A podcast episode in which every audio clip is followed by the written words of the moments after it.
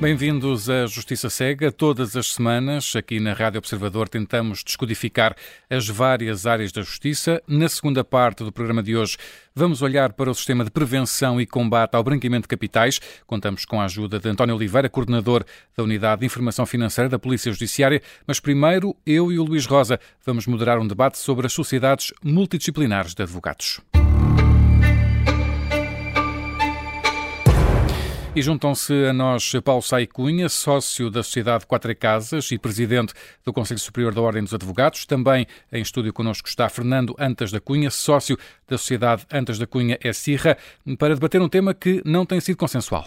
Fernando Antas da Cunha, vamos começar por si. Numa sociedade de advogados, apenas os advogados podem ser sócios, até este momento. As sociedades multidisciplinares vão permitir que as sociedades de advogados passem a ter outro tipo de profissionais nos seus quadros, consultores, contabilistas, financeiros, engenheiros, etc. E o capital social pode passar a ser tido por qualquer pessoa. Que vantagens é que tem este modelo? Uh, bom, bom dia, uh, obrigado pelo convite. Eu diria que uh, eu vejo muito menos como qualquer tipo de, de, de, desvantagem concreta neste modelo.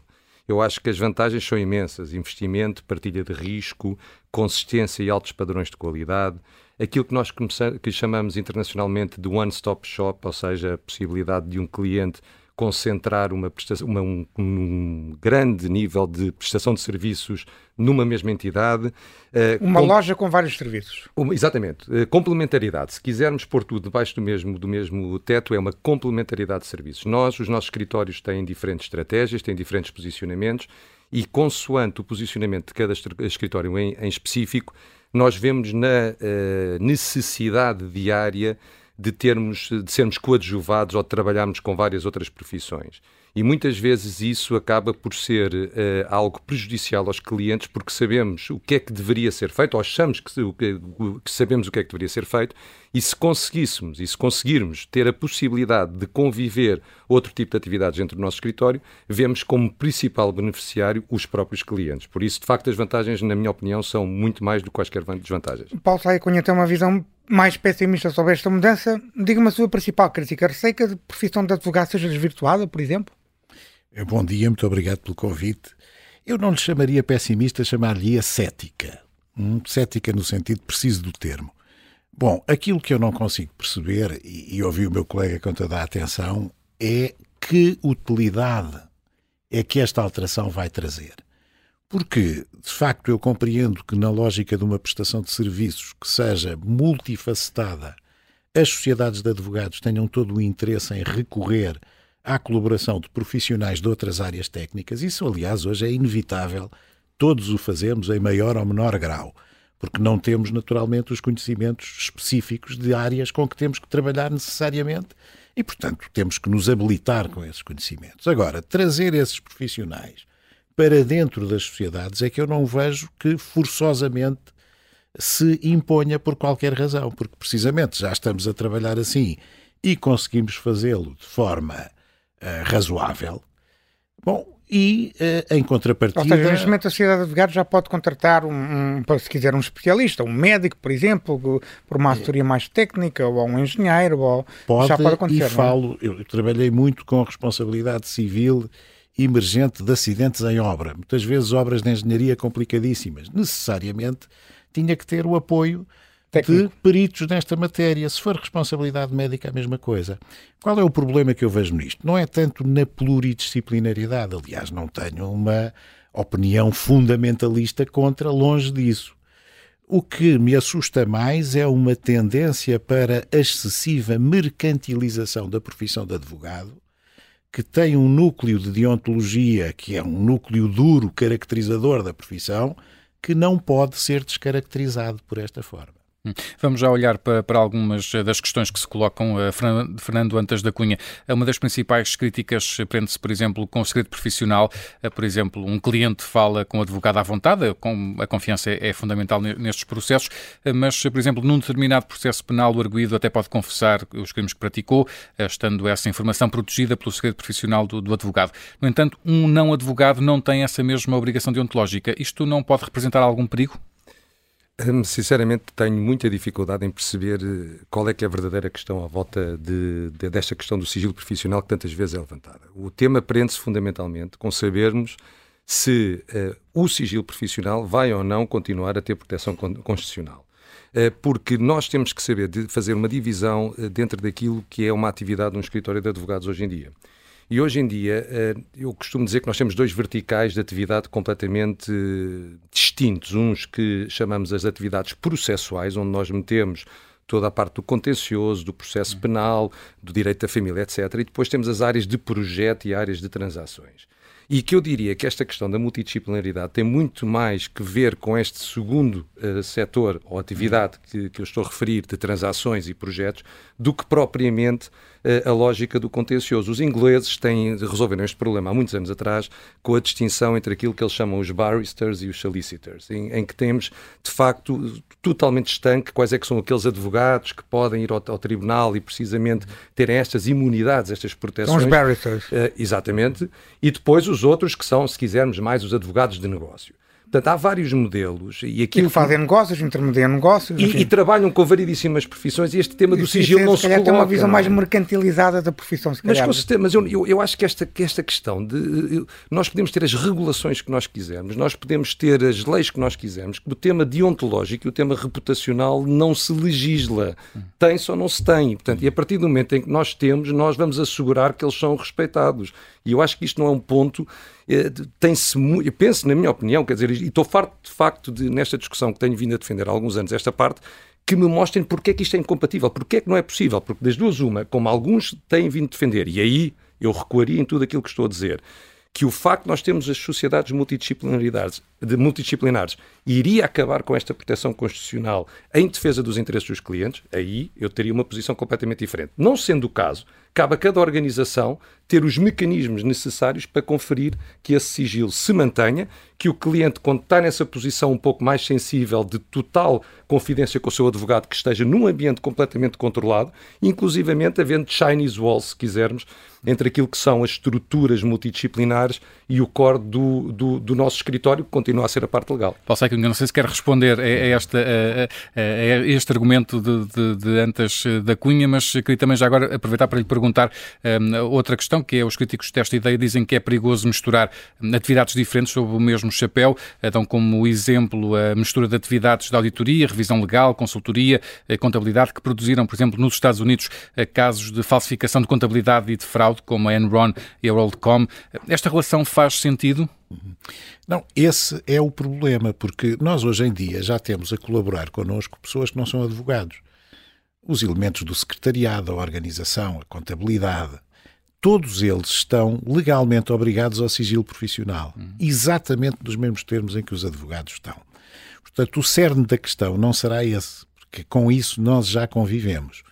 O problema, de facto, é trazer para dentro das sociedades de advogados profissões que possam ter estatutos legais que não são compatíveis com o nosso estatuto. E Como aí, por exemplo? Há um, um, esse, por, por exemplo, o dever dos contabilistas de denunciarem determinado tipo de operações. Não, no âmbito, por exemplo, da prevenção de combate ao branqueamento de capitais, por exemplo. Não, não. No, por exemplo, bem, hoje já está tudo muito esbatido, porque até. Os no, advogados também têm esse dever. Pronto, até no denominado planeamento fiscal agressivo, isso já se verifica. Bom, mas a questão prende-se exatamente com a compatibilização do nosso estatuto com outros estatutos que podem ser no limite, contraditórios com o Estatuto dos Advogados. E aí, de facto, há um problema porque nós, lá está, no núcleo duro da nossa deontologia profissional, que já tem sido tão fustigado em matérias como, por exemplo, essa da prevenção Sim. do branqueamento, não é? temos que preservar aquilo que é o essencial da relação advogado-cliente e que se centra precisamente na confiança. Eu vou-vos dar um exemplo para a vossa reflexão. Eh, eu recebo muitas vezes pessoas que me, enfim, relatam a prática de crimes. Bom, imaginem que recebo um burlão qualquer, que como bom burlão que é, e fazendo jus às suas características, no final não me paga as contas. Isso também já aconteceu. Bom, eh, eu podia ser tentado a denunciar, até, enfim, aborrecido, porque não recebi a minha conta de honorários, denunciava este facto. E, enfim, punha, desculpem a expressão também, punha em apuros o cliente que me tinha confiado. Uma ideia de mercantilização da profissão pode conduzir a este estado de coisas. Uma vez já nos compararam a padeiros, por exemplo. O padeiro, se é um cliente caloteiro que não lhe paga a conta, não está impedido de vir dizer lá no bairro que este senhor é um bandido, não é? Tinha aqui uma conta corrente, não pagou. Bem, o próprio Mas o advogado Estado, o não pode Estado fazer. denuncia pessoas que não, não pagam os impostos é, e até fixam no, no site. O Estado poderá não ser o melhor exemplo para este efeito. Agora, nós advogados estamos obrigados a estas regras deontológicas e não podemos abrir mão delas sob pena da profissão desaparecer. Aí sim. Muito bem. Fernando Antas de Cunha, as grandes consultores internacionais como a Deloitte, a PwC, a Ernst Young, etc., podem vir a ser as donas dos principais escritórios de advogados nacionais? Luís, responde já, mas queria só apresentar, uh, pegar aqui num gancho, num gancho aqui que, que, o Paulo estava, que, o Paulo estava a referir. Uh, eu estou de acordo que uh, há... De, em primeiro lugar, eu acho que a discussão não se deve colocar no, no, no tema da mercantilização da advocacia. A advocacia quem disser ou quem julgar que não, ainda para mais eh, exercida numa lógica de sociedade de advogados, com muitas pessoas, como é o caso do, do, do escritório do Paulo e do meu próprio, quer dizer, se não for um negócio bem gerido e gerido como uma empresa, é claro. é, impensável uh, subsistir no tempo. E uh, há, de facto, um conjunto de direito comparado, se quisermos, com outros países que resolve este tema. Que, e por isso é que a regulação do que vai surgir na sequência desta lei, uh, que ao que sabemos vai ser promulgada pelo Presidente da República, e efetivamente o mais importante é a regulação, é o que é que vai sair daqui. Porque se ela ficar com aqueles conceitos abstratos, cada um de nós pensa aquilo que quer, aí é que vai ser um problema. Porque, por exemplo, há um conjunto de países que fazem aquilo que se chamam os modelos integrados e não integrados. Ou seja, nós podemos ter o mesmo grupo de empresas, nós podemos ter as várias atividades a conviverem, mas termos um conjunto de áreas em que não podem estar a conviver nem o mesmo espaço físico, nem o mesmo espaço virtual. E por isso, mais uma vez, se as organizações tiverem capacidade de investimento, se as organizações tiverem capacidade de estratégia, conseguem perfeitamente alinhar e conviver todas estas realidades sem colocar em causa estes problemas de eh, ou, ou, coação junto de seja de qualquer cliente para violar o sigilo profissional. Respondendo diretamente à questão, já hoje as grandes consultoras podem vir a ser donas Parece dos principais o, escritórios o, nos, nos, países que, que, que, têm este tipo de prática, não tem acontecido. O que acontece é que os escritórios, estes escritórios consultoras, pertencem, se quisermos, ao top 20, tipicamente, destes países. Aqui a nossa vizinha Espanha é um exemplo disso mas os escritórios, lá está, porque o cliente, no final de contas, é quem manda, é quem decide que tipo de escritório quer uh, trabalhar Sim. para ele. Se é um multidisciplinar, se é um escritório absolutamente boutique ou, ou, cujo core se centra apenas na parte legal. E o que tem acontecido é que, na maior parte dos países, para não dizer em todos,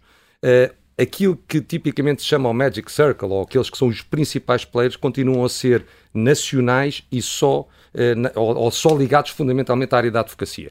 E até porque eu acho que o tipo de trabalho que é prestado acaba um bocadinho por ser diferente. As consultoras vão muito mais para aquilo que se chama o housekeeping, o acompanhamento diário de uma, de uma atividade como um todo. E se calhar escritórios eh, mais uh, vocacionados para a parte legal fazem as grandes transações, fazem coisas muito específicas legais e por isso penso que, mais uma vez, não uma coisa não implica com outra. Muito bem. Paulo Saicunha, as grandes sociedades de advogados trabalham muito com o Estado e com as empresas públicas, ao mesmo tempo têm clientes empresariais, principais uh, clientes empresariais dos diferentes mercados com todas as suas contas e contabilidade dos, dessas grandes sociedades de advogados, ou de qualquer sociedade de advogados, não têm os mesmos deveres de transparência que uma sociedade comercial normal. As sociedades multidisciplinares não podem introduzir mais transparência nesta área para promover um maior escrutínio? Não, e eu, eu aliás refuto essa ideia de que as sociedades de advogados não têm uma transparência igual a qualquer outra sociedade têm naturalmente não a cobertura. Acesso, um acesso à informação, por exemplo. Não, tem a cobertura do sigilo profissional mas essa também se verifica. Por exemplo, numa sociedade que presta cuidados de saúde, tem uma contabilidade organizada que é acessível ao fisco, mas os fecheiros clínicos dos doentes não estão ao acesso exatamente pela mesma lógica. Quer dizer, aqui não há nada de mais. Agora, o, o Luís tocou num aspecto que é um aspecto fundamental e, e, onde muitas vezes também há uma ideia errada a nível da opinião pública sobre as questões dos conflitos de interesses e de uma certa Sim. promiscuidade que se instala. Sim. Eh, eu tenho a certeza absoluta de que todas as grandes sociedades que estão incluídas na sua pergunta têm Sim. sistemas sofisticadíssimos de verificação de conflitos de interesses. E nenhuma quer incorrer numa situação em que, eh, por via de uma violação da regra de proibição de conflito de interesses, possa incorrer em danos reputacionais que são dificílimos de recuperar. Portanto, essa matéria não, não é que há uma maior. Um, um, maior escrutínio, por exemplo, das sociedades internacionais, como no caso da sua, quando ah, comparada com as nacionais? Há. O que me preocupa mais são as pequenas e médias sociedades nacionais, desde logo, por exemplo, no conhecimento dos clientes em matéria de prevenção de branqueamento e de sanções no comércio Sim. internacional, que é outra matéria que escapa a uma pequena organização. Agora, o que queria reafirmar claramente é que o problema dos conflitos de interesses está tratado e eu tenho praticamente a certeza absoluta de que ele não se coloca na prática, ao contrário do que possa ser aquilo que passa a, aos olhos da opinião pública. Hum?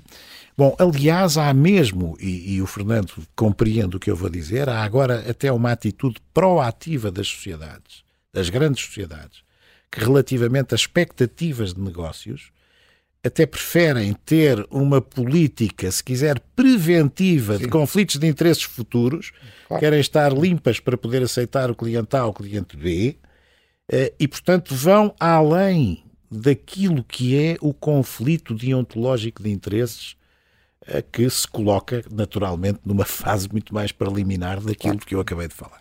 Estamos já bem perto do final do, desta primeira parte do, do programa. Eh, o Paulo Saiconha falava há pouco da, das, eh, da advocacia eh, independente, enfim, das, das cidades mais pequenas. Fernando Antas da Cunha, acha que as cidades mais pequenas ou até os advogados independentes têm mais a ganhar ou a perder com esta, com esta mudança? Se, no, se, eu, se, eu, quiser secundar uh, aquilo que os mais céticos referem em relação a, este, a esta problemática, diria que eles têm mais a ganhar. Uh, e porquê? Porque, em primeiro lugar, ninguém, absolutamente ninguém, independentemente da dimensão, é obrigado a adotar um determinado tipo de estrutura multidisciplinar. Isto é, nós vamos ter seguramente alguns dos nossos uh, bem conhecidos escritórios de advogados que não vão adotar qualquer tipo de política multidisciplinar e vão se manter exatamente claro. na mesma estratégia que têm vindo a tomar até aqui, e vamos ter outros que vão abraçar. Diria que por uma questão de, de se quisermos, de dimensão ou de, ou de capacitação de investimento, os mais. Uh, o, advogado em prática individual, ou o pequeno escritório de advogados, ou o escritório em partilha de despesas, poderá inclusivamente aproveitar essa narrativa para vir promover a sua maior independência, que, que eu acho que não existe. Portanto, eu acho que não saem a perder, acho que nós temos, e, e, e o mercado europeu tem, tem, tem demonstrado isso, que há lugar para todas as dimensões de escritórios e, e que isso que uma coisa não, não tem qualquer tipo de desvantagem uh, até ver. Paulo Saicunha, para terminar mesmo, os já percebemos que enfim, tem algumas reservas quanto a esta mudança. Uh, os advogados que são contra esta alteração vão conformar-se e acatar a nova lei ou há novos passos que eventualmente possam vir a ser dados quanto a, a esta mudança? Bom, muito rapidamente, eu julgo que esta questão da multidisciplinariedade não é a mais importante da nova lei. A nova lei traz outros problemas que são muitíssimo mais graves, como intermissões na autorregulação e na autodisciplina da classe. Essas sim são as verdadeiras questões que nós temos que, que, que tratar e que nos preocupam. E aí acho que aquilo que tem falhado é uma certa confusão da ordem dos advogados no seio de outras ordens profissionais que não têm nem a tradição, com todo o respeito, atenção, não estou a desmerecer ninguém, estou a dizer que nós temos um estatuto constitucional próprio que refere expressamente as imunidades para o exercício do patrocínio forense e esta é uma ideia que não pode cair e não se pode confundir com outras profissões que têm outras exigências e outras funções. Paulo Sai Cunha, Fernando Antas da Cunha, muito obrigado por terem vindo ao Justiça Cega. Até à próxima. Obrigado.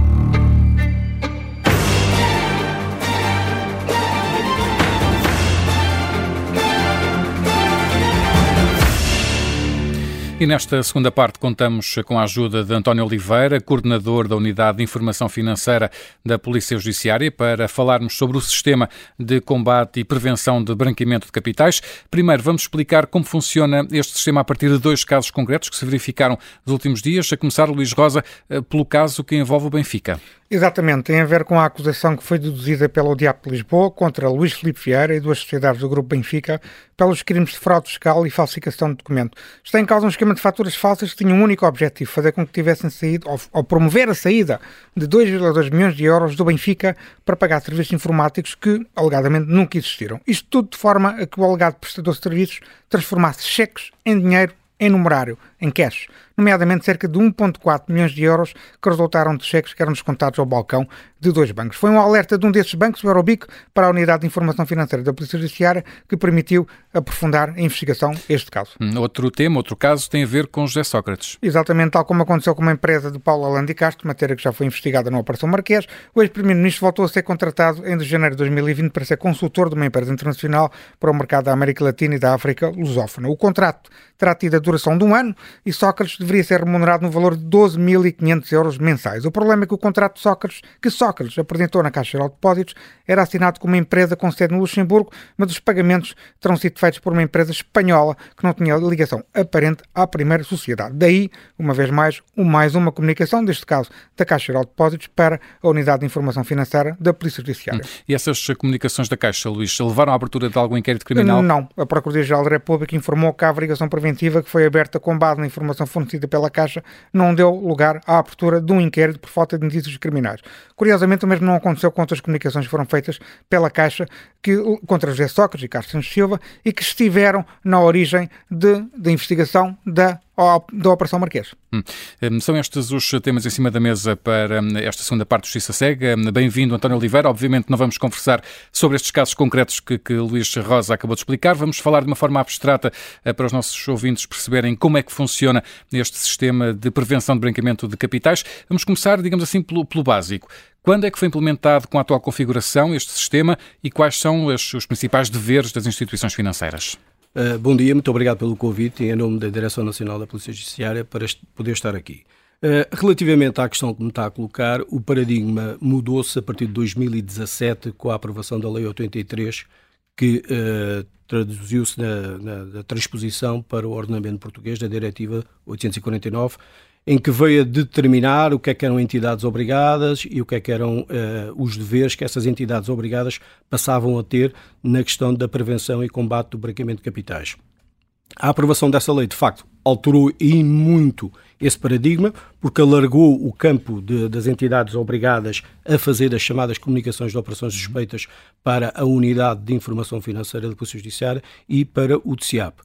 Uh, mas as obrigações das instituições financeiras já existiam desde 2001, já 2002. Existiam, já existiam. Já existiam Primeira sim, diretiva vem daí, sim, não é? Sim, sim, Há esse alargamento em 2017. Há esse alargamento, sim. E, de facto, o nosso sistema é um sistema, uh, é o dual, chamado Dual System, em que as entidades obrigadas têm que remeter as comunicações de operações suspeitas em simultâneo para a Unidade de Informação Financeira e para o DCIAP, do Ministério Público. Os, os, bancos são, são obrigados a aplicar uh, a chamada política uh, Know Your Customer, ou seja, conheça o seu cliente, ou seja, os bancos são obrigados, de certa forma, a escrutinar os próprios clientes, a pedir-lhes documentos que justifiquem as transferências. Quais são as obrigações exatamente dos bancos? Os bancos são obrigados a conhecer perfeitamente o cliente que têm, ou seja, os, clientes têm, os bancos têm que aferir qual é o cliente que está à sua frente, qual é a proveniência dos fundos que eles detêm, ou seja, qual é a atividade que ele exerce para gerar esses fundos que depois movimenta através das entidades financeiras. Ou seja, os bancos têm que cumprir o chamado dever de diligência e de identificação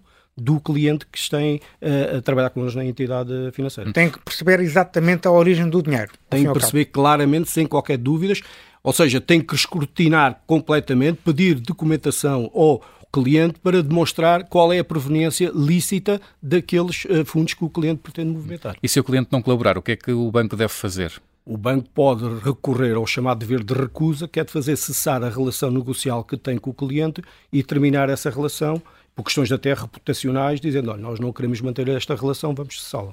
Muito bem. E em relação às entidades não financeiras, por exemplo, podem ser empresas uh, imobiliárias, imob agências imobiliárias, podem ser advogados, enfim, podem ser um conjunto muito alargado de entidades quem, qual é, qual, quais são as diferenças de, que essas entidades têm face a estas obrigações dos bancos, por exemplo? Não tem diferença nenhuma. Os deveres são todos semelhantes, quer para as entidades financeiras e para as entidades não financeiras as entidades não financeiras, nomeadamente o setor imobiliário, advogados, solicitadores, as, as, entidades que trabalham com ativos virtuais, têm todos os mesmos deveres, que é o chamado dever de identificação e de, diligência, de conhecer o cliente, o dever de comunicação da operação suspeita quando detectarem alguma, alguma operação de suspeita, o dever de abstenção, que é abstém-se de executar essa operativa, comunicando ao UIF e ao TCIAP para que a UIF se pronuncie é, mandando um relatório para o TCAP, se o TCAP concordar com a suspensão, suspende-a e depois dá conhecimento ao Tribunal que essa operativa foi suspensa.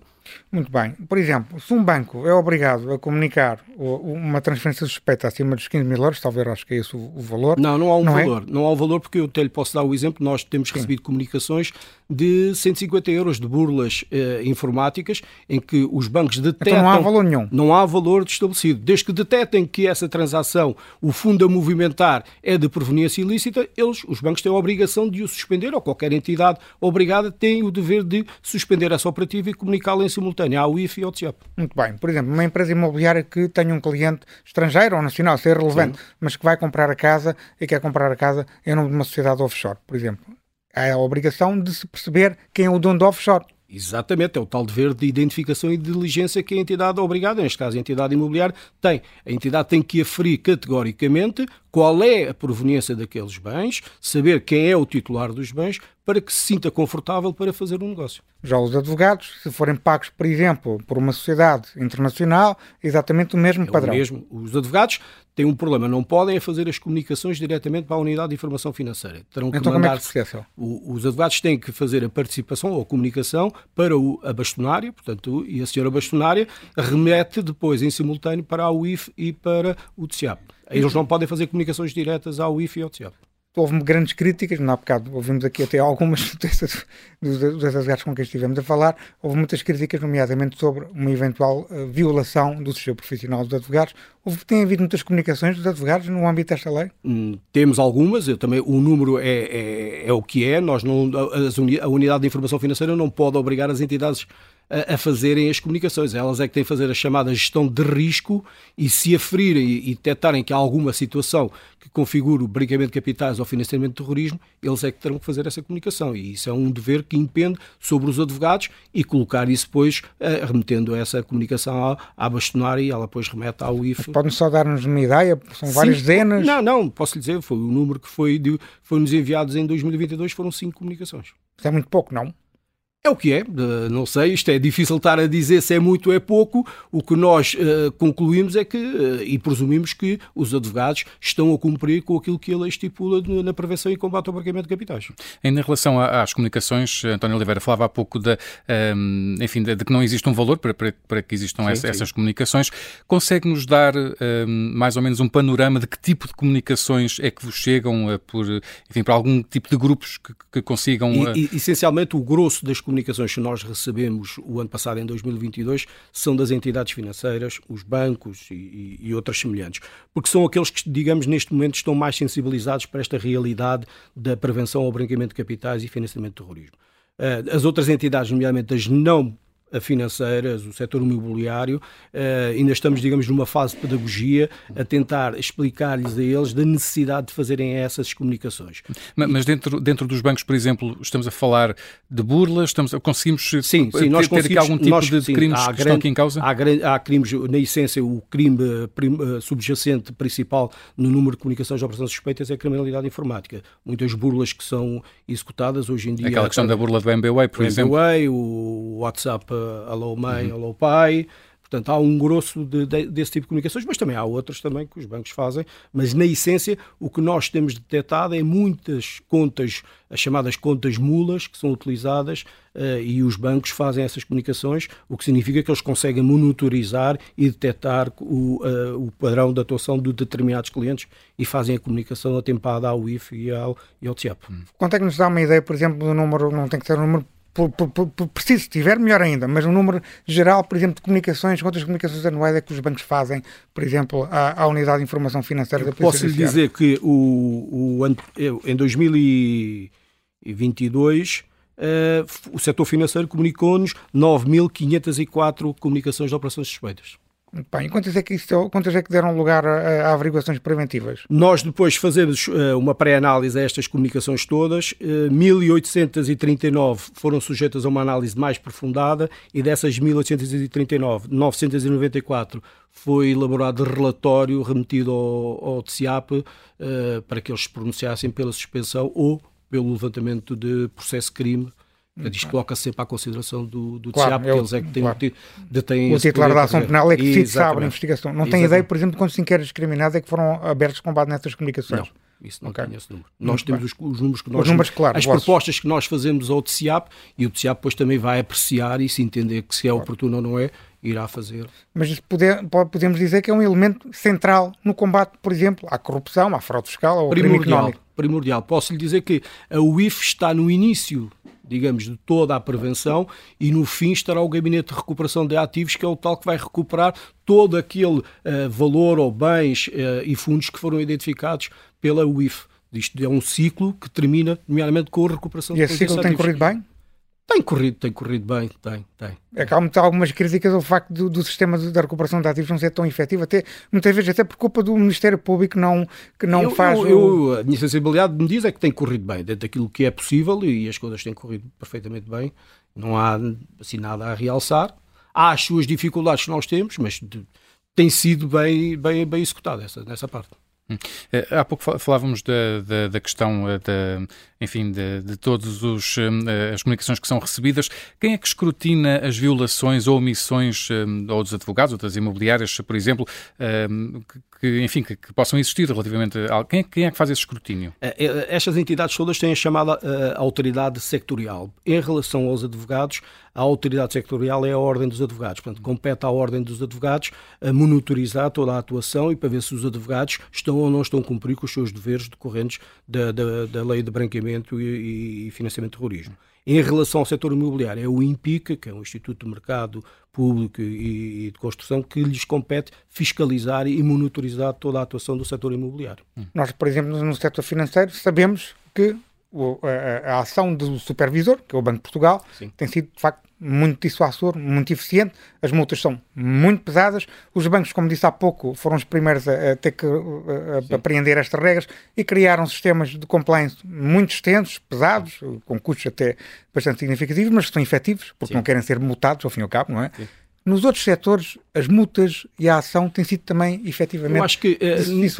No setor imobiliário é um setor muito disperso e nós, o ano passado, fizemos duas ações de, de, de digamos, de sensibilização do setor imobiliário, para lhes explicar o que é que são a necessidade de fazerem as chamadas comunicações de operações suspeitas para as pessoas próprias terem essa sensibilidade. Obviamente que é um setor que está muito disperso, hoje em dia qualquer pessoa pode ser uh, trabalhar na área imobiliária e as pessoas ainda, ainda estão muito focadas no lucro. Não, não tem a questão da reputação, não querem saber, porque se eu disser a determinada pessoa do setor imobiliário, olha, eu só tenho que fazer esta comunicação, ela vai dizer, mas isso vai implicar eu quase estar a hostilizar o cliente, eu vou pedir ao cliente papéis. E perder e o cliente, o cliente Exatamente, e o cliente vai à loja do lado e na loja do lado vendem-lhe o andar. Portanto, os bancos já não sofrem desse drama porque já ultrapassaram e conseguem gerir muito bem esta questão por causa do, do fator reputacional. As, no setor imobiliário ainda não estamos aí, estamos a caminhar. Então, eu deduzo que o número de comunicações do setor imobiliário seja muito inferior, se calhar, a esse sim, número sim, sim, sim, sensivelmente muito inferior. Muito, muito inferior. inferior. Não temos uma ideia?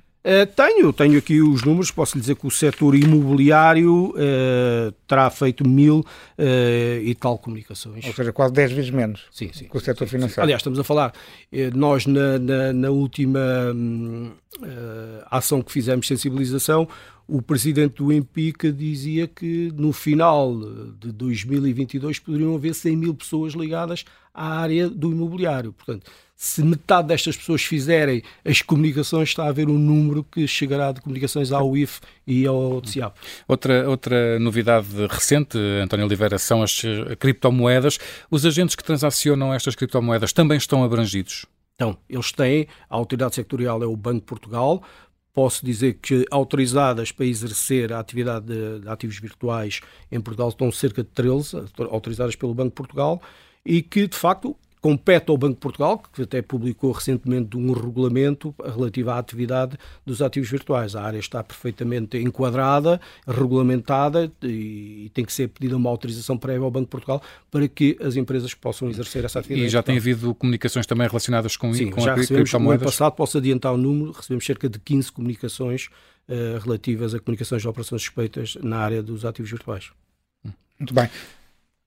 Uh, o, essa questão dos, das criptomoedas é uma área que, em que há muito trabalho para fazer, porque é muito difícil investigar, por exemplo, uh, as transações suspeitas Uh, até por falta, às vezes, não digo de conhecimento técnico, mas por falta de fiscalização, muitas vezes, não é? É uma área que não tem regulação. Eu acho que, uh, relativamente à área da atuação da UIF, não é muito difícil, e eu, diferentemente será da área da investigação criminal, porque a UIF quando tiver que investigar algum ativo virtual, terá que falar com o exchange que normalmente detém a carteira. E é, e é fácil, hoje em dia eles têm que cumprir também os deveres de diligência e de identificação do cliente. Se nós dissermos quem, quem é o titular desta carteira, ah as entidades, o exchange tem, funciona como os bancos. Do, a identificação de quem é o titular dos fundos é muito difícil de Não, mas eles não? conseguem, eles são obrigados okay. a fazê-lo. As entidades que lidam okay. com esta área dos ativos virtuais têm os mesmos deveres que qualquer entidade obrigada, okay. nomeadamente os bancos. Portanto, aquilo funciona quase, digamos, como um banco. Eles têm que conhecer quem é o cliente que detém aquela carteira de criptomoedas. Têm que perceber de onde é que é a origem dos fundos que foram aplicados nos, nos ativos virtuais as entidades são obrigadas a cumprir isso, a lei obriga-las a isso. E estas 15 comunicações estão mais ligadas, por exemplo, ao financiamento do terrorismo? Ou, não, não, essencialmente é branqueamento de capitais. Branqueamento de capitais. António Oliveira, coordenador da Unidade de Informação Financeira da Polícia Judiciária, muito obrigado por ter vindo ao Justiça Cega. Muito obrigado, Elcio pelo convite. Neste Justiça Cega, tempo agora para as alegações finais do Luís Rosa. Luís, vamos então às tuas notas para a atualidade da semana na área da Justiça. Fernanda de Almeida Pinheiro, a bastonária dos advogados, é a tua balança de hoje, porque é que a vês de forma positiva? Por estar a cumprir uma das tuas promessas eleitorais, a luta pela igualdade de género na sociedade portuguesa, seja em termos de condições de trabalho, seja em termos de igualdade salarial, seja também nos apoios à maternidade, que são devidos, obviamente. É um tema muito atual porque diversos estudos apontam, por exemplo, para um aumento da desigualdade salarial entre homens e mulheres. Essa, essa desigualdade desigualdade tem-se vindo a agravar e a bastonária vai promover uma conferência esta semana sobre este tema a propósito do Dia Internacional da Mulher, mas certamente que terá mais iniciativas no futuro próximo. Hum. E a Ministra da Justiça, Catarina Sarmento e Castro, volta a merecer hoje uma nota negativa. Porquê é que lhe voltas a atribuir hoje uma, uma espada, Luís? A Ministra tem sido uma cliente habitual hum. deste espaço porque as coisas não lhe estão a correr bem. Desta vez está em causa a greve dos funcionários de Justiça, que está eh, a afetar gravemente o funcionamento dos tribunais. Estamos a falar de mais de 8 mil diligências que foram afetadas desde que os dois sindicatos sindicatos iniciaram greves a partir de janeiro. O problema é que o modelo de greve escolhido, a chamada greve, greve self-service, em que cada funcionário decide casuisticamente como executar o seu direito à, à greve, tem perturbado muito os tribunais e tem sido duramente criticada por vários operadores judiciários. Desde há quase um mês que a Direção-Geral da Administração da Justiça propôs à Ministra que fizesse um pedido de parecer urgente ao Conselho Consultivo da Procuradoria-Geral da República, mas só nos últimos dias, e após o Observador e outros meios de comunicação social terem enviado perguntas, é que a Ministra decidiu agir. E mesmo assim, só tivemos conhecimento deste, deste pedido por via da Procuradoria-Geral da República e não, como seria de esperar, pela própria Ministra da Justiça. Catarina Sarmento Castro prefere estar fechada no seu gabinete, não dá entrevistas, não responde a perguntas básicas. Isso não é um bom sinal para nenhum membro do governo. Muito mais para uma ministra que gera uma área que gera grandes preocupações na sociedade portuguesa. A prestação de contas é uma questão fundamental numa democracia e Catarina Sarmento Castro não pode viver eternamente fechada na opacidade dos gabinetes do Ministério da Justiça. E hum, a Conferência Episcopal eh, é, hum, também eh, lhe atribui uma espada hoje. Merece uma crítica mais negativa. Porquê? Porque voltou a surpreender pela negativa. Quando esperava que a Igreja tivesse uma reação vigorosa para combater a tragédia e o horror que foi revelado pela Comissão Independente que investigou os abusos sexuais na Igreja, tivemos uma reação que revela que os bispos portugueses não vivem neste mundo e não percebem o enorme dano que foi infligido na imagem da Igreja Católica Portuguesa. Das cinco medidas que foram prometidas, apenas uma corresponde ao mínimo dos mínimos, o acompanhamento psicológico às vítimas. A Conferência Episcopal prometeu criar uma bolsa de psicólogos e psiquiatras para apoiar as vítimas que se dirigem aos dioceses em procura de um apoio profissional, mas tudo o resto foi pífio ou uma desilusão total. A Igreja não vai suspender para já os abusadores ativos identificados pela Comissão Independente, era o que se impunha a toque esclarecimento das situações, não vai tão bem, ou vai tão bem criar dentro da Igreja uma nova comissão para receber testemunhos, o que leva à pergunta, mas a Igreja espera agora que novas vítimas denunciem quando há inúmeras situações em que a Igreja nada fez no passado? Há uma terceira situação, não vai avançar também para o pagamento de indemnizações, dizendo que a bola está do lado das vítimas. Também não se percebeu bem que novas diretrizes estão enviadas para precaver novos casos e, finalmente, propõe a criação de um memorial, de um memorial, memorial como, se fosse, como se uma pedra apagasse todo o mal que foi feito por pessoas da Igreja e reparasse os danos infligidos. Com este tipo de reações, não admira que a Igreja Católica Portuguesa perca cada vez mais fiéis. É assim uma das duas espadas de hoje do Luís Rosa. Com estas alegações finais termina mais um Justiça Cega. Até para a semana. Até para a semana.